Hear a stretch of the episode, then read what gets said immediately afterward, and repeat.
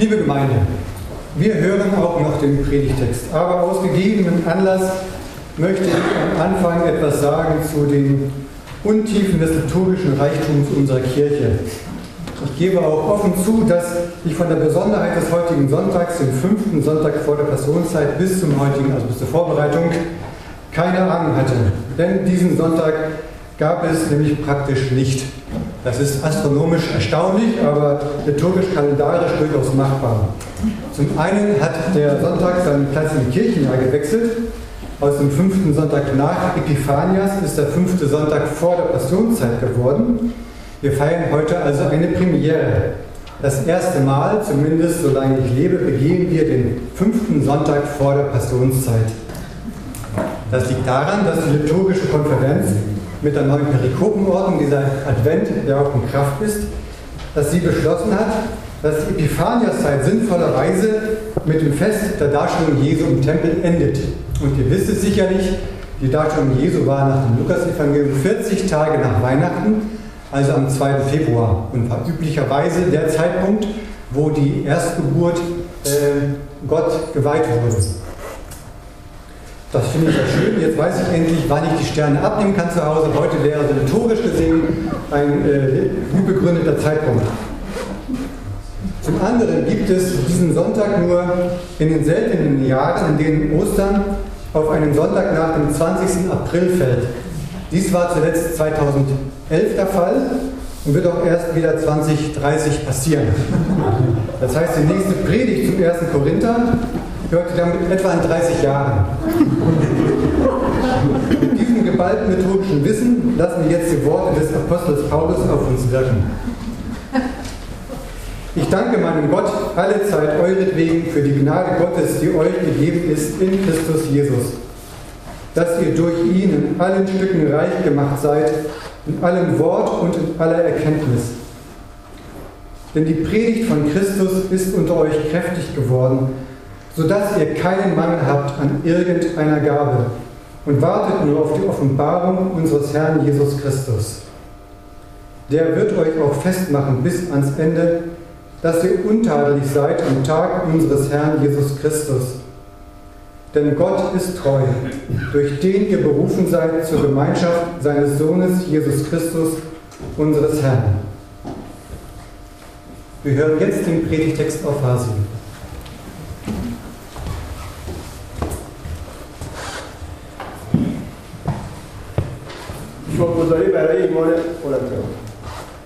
هموار خدا را برای وجود شما شکر می‌کنم. به سبب فیضی که به خاطر مسیح به شما عطا فرموده. زیرا او زندگی شما را از هر نظر غنی ساخته و به شما توانایی بخشید. تا پیام انجیل را اعلام کنید و آن را نیز عمیقا درک نمایید. آنچه ما درباره مسیح به شما گفتیم چنان در شما ریشه توانید که شما توانستید از همه عطایا و روحانی بهرهمند کردید. و اکنون نیز آماده و چشم بازگشت خداوند ما عیسی مسیح میماشید. خدا نیز ایمان شما را تا روز بازگشت مسیح استوار نگاه خواهد داشت. تا در آن روز از هر گناه و خطایی مبرر و آزاد محسوب شوید. ما یقین می‌دانیم که خدا این کار را برای ما به عمل خواهد آورد. زیرا او در انجام وعدههای خود امین و وفادار است. او همان خدایی است که شما را دعوت نموده تا با پدرش عیسی مسیح خداوند ما دوستی و اتحاد روحانی داشته باشید Dankeschön.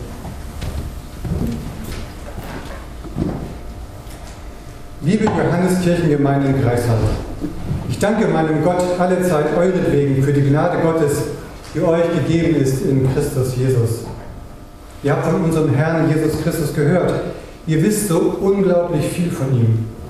Dass Gott in Jesus Mensch geworden ist, damit wir verstehen, wie er ist und damit wir an seinem Beispiel lernen, wie wir leben sollen.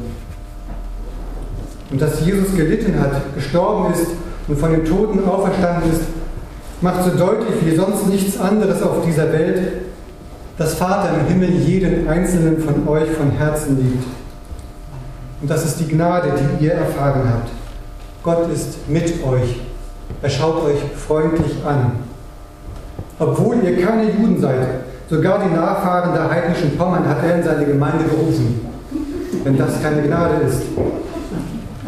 Aber viel wichtiger ist, dass ihr das Heil ergriffen habt dass ihr euer Vertrauen auf Jesus setzt und von ihm jetzt alles erwartet, was euch im Leben und sogar im Sterben Halt geben kann. Ihr seid reich, unglaublich reich, weil diese Gnade auch so reichlich verkündigt wird in allem Wort, wie Paulus es in Luthers Sprache gesagt hätte. Seid ihr euch eigentlich bewusst, wie wichtig und wertvoll die Predigten sind, die ihr bis zum heutigen Tag gehört habt? Das ist ein Schatz. Ich möchte an dieser Stelle einmal eure Pastoren würdigen, die an dieser Stelle Sonntag für Sonntag das Wort Gottes auslegen. Sie haben einen ganz erheblichen Anteil an dem Reichtum der Gnade in dieser Gemeinde. Und sie tun das nicht, um sich selbst darzustellen. Im Gegenteil, sie sind ja Brüder und Schwestern unter anderem. Sie sind selbst angefochtene Menschen, die Zweifel kennen. Aber gerade darum ist ihr Zeugnis auch glaubwürdig und das, was sie uns zu sagen haben. Und euch ist schon klar, dass ihr es damit Menschen mit einer besonderen Gabe zu tun habt. Ich bin jedes Mal begeistert, wenn ich hier im Gottesdienst sitzen darf und die Predigten hören kann. Gott sei Dank seid ihr aber nicht nur reich in allem Wort, sondern auch in aller Erkenntnis. Das Wort findet seine Zuhörer, euch, die es aufnehmen, die dadurch ermutigt werden und fester werden im Glauben. Ihr hängt nicht am Tropf eurer Pastoren, das sollt ihr auch nicht, sondern das Wort selbst wirkt in euch weiter. Wann immer ihr Gott etwas besser erkennt, ist das nicht der Pastor in euch, sondern Gott selbst, der euch verstehen hilft. Denn wenn zur Auslegung des Wortes nicht die Gabe der Erkenntnis kommt, was dieses Wort für dein Leben bedeutet, dann nützt es dir nichts. Aber das ist bei euch nicht der Fall. Ganz im Gegenteil, die Gnade fällt auf fruchtbaren Boden, weil ihr den Ruf Jesu nicht nur hört, sondern ihm auch folgt. Ihr seid geschult, in der Erkenntnis zu erkennen, was Gott mit euch und mit dieser Gemeinde vorhat. Mir ist schon klar, dass eure Biografien bunt sind und dass ihr verschiedene Lehre hattet. Vieles hat seinen Anfang genommen, bevor ihr in diese Gemeinde gekommen seid. Aber noch einmal, es geht nicht darum, dass wir einem Prediger hinterherlaufen, sondern Jesus. Es geht nicht einmal darum, dass wir zu einer bestimmten Gemeinde gehören, sondern zur Kirche Jesu Christi. Das wollen wir bei allem Lob für die Prediger und die Hörer nicht vergessen. So könnte es Paulus gesagt haben, wenn er den Brief nicht an die Korinther, sondern an die Johanneskirchengemeinde in Greifswald geschrieben hätte. Und die Predigt, und es geht weiter. Die Predigt von Christus ist unter euch kräftig geworden. Es gibt viele, die ihre Gaben für die Gemeinde Gottes einsetzen. Und es sind so viele Gaben, dass man nur staunen kann. Die einen haben ein Händchen und Gärtchen, um den Gottesdienstraum mit schönen Blumen zu schmücken. Die anderen haben angefangen, einen Posaunenchor zu leiten oder loben Gott mit ihren Blasinstrumenten im Gottesdienst und wo immer sie auch auf Tour sind. Die nächsten haben im Bastelkreis ein Zuhause gefunden in dieser Kirche. Und vieles, vieles mehr. Und dann gibt es dann noch ein paar Gaben, die der Apostel Paulus sich für jede Gemeinde wünschte, zum Beispiel die Prophetie. Aber ich bin ganz zuversichtlich, dass Gott Brüder und Schwestern in den Kirchengemeinderat berufen hat, die nüchtern und mit Weitblick, verantwortungsvoll und mit Gottvertrauen Entscheidungen beraten und entscheiden. Gut, die anderen Gaben, wie das Sprachengebet oder die Kraft Wunder zu tun, die kann der Pastor ein andermal erklären. Und die Tatsache, dass es bei euch keinen Mangel an irgendeiner Gabe gibt, soll auch nicht heißen, dass da nicht noch Luft nach oben wäre. Wer den Anlass des Korintherbriefes ein wenig im Hinterkopf hat, dem wird dämmern, dass es etwas später noch heftig geht. Und wer den Predigtext auf den Zettel aufmerksam verfolgt hat, wird bemerkt haben, dass wir gerade bei Vers 7a angekommen sind. Und noch immer bei dem Thema, wie hätte Paulus den Korintherbrief vielleicht begonnen wenn er ihn an die Johannesgemeinde in Greifswald geschrieben hätte. Wir kommen damit zu Teil 2. Unser Leben hat ein Ziel. Wir leben auf die Offenbarung unseres Herrn Jesus Christus hin. Jeder von uns. Und eines Tages wird es soweit sein. Paulus und die Christen in Korinth sind sicher davon ausgegangen, dass Jesus noch zu Lebzeiten ihrer Generation wiederkommen wird.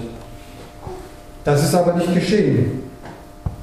Ändert das etwas an den Verheißungen und der Treue Gottes?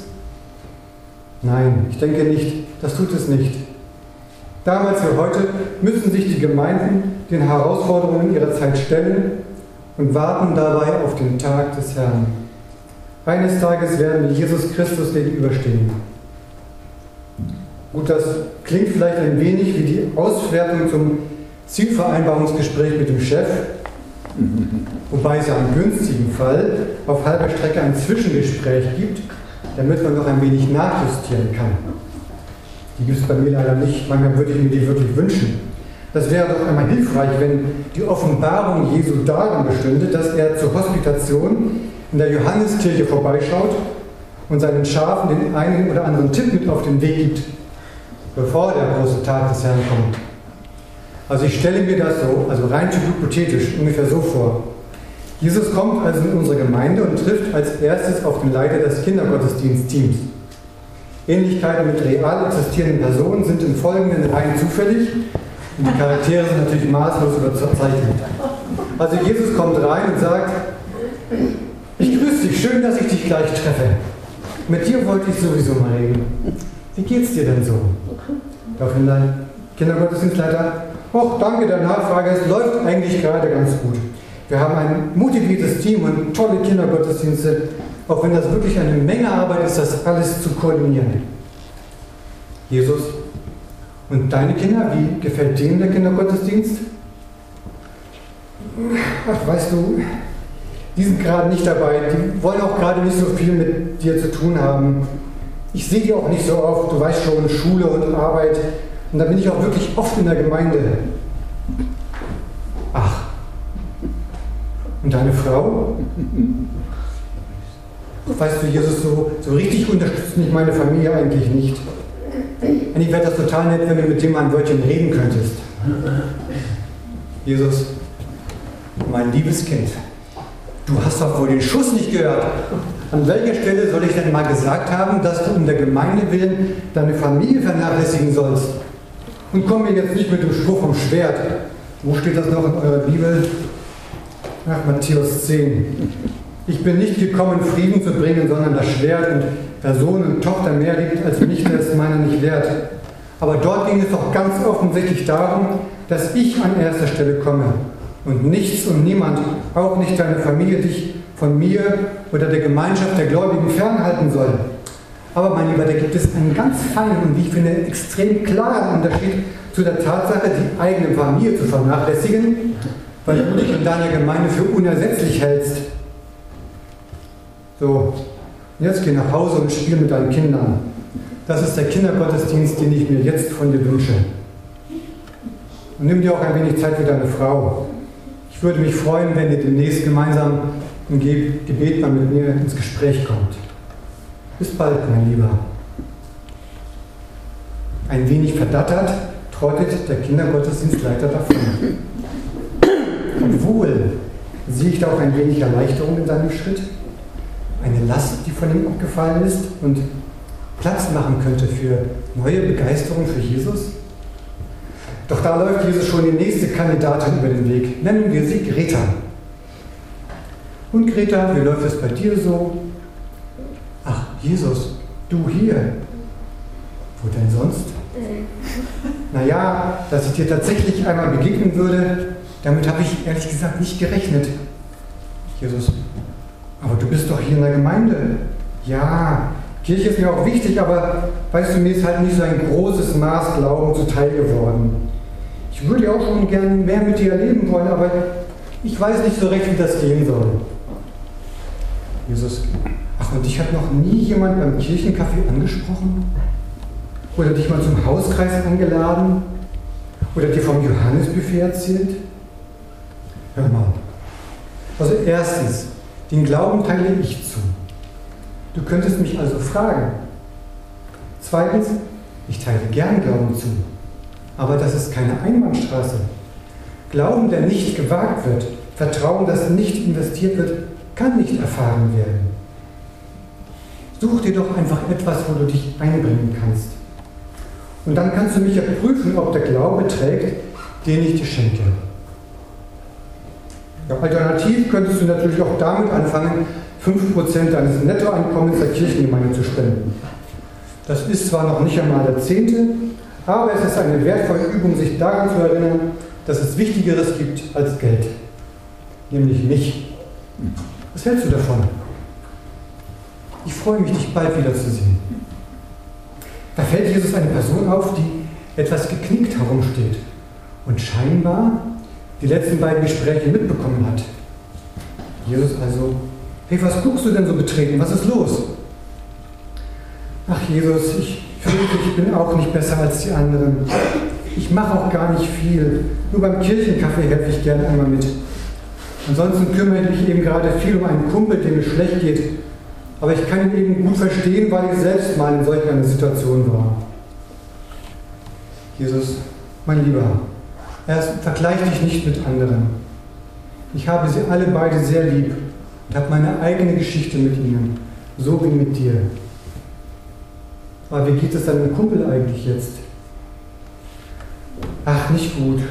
Aber letzten Sonntag habe ich ihn mit zum Gottesdienst genommen. Ich dachte, da kommt er mal unter Menschen und dann ist er noch zum Kirchencafé geblieben, weil ich wieder geholfen habe.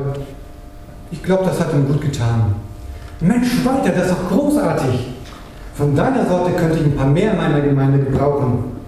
Ich freue mich riesig, dass du da bist. Und auch wenn die nächste Zeit für dich nicht einfach sein wird, vergiss nie, dass ich immer direkt neben dir stehe. Du bist nie allein. So, jetzt muss ich aber weiter. Aber ich melde mich wieder bei dir. Versprochen. Wie wäre das, wenn Jesus sich einmal zwischendurch offenbaren würde? Oder tut er es vielleicht schon längst? Paulus beendet seine Briefeinleitung mit einem Zuspruch. Jesus selbst wird euch festmachen im Glauben bis ans Ende. Niemand wird an euch irgendetwas auszusetzen finden, wenn ihr eines Tages vor Gott steht. Denn Gott ist treu. Er hat euch in die Gemeinschaft mit Jesus Christus berufen. Und er wird alles dafür tun, damit ihr in dieser Gemeinschaft bleibt, wenn ihr ihn nur lasst. Gott ist treu, durch den ihr berufen seid zur Gemeinschaft seines Sohnes Jesus Christus, unseres Herrn. Amen.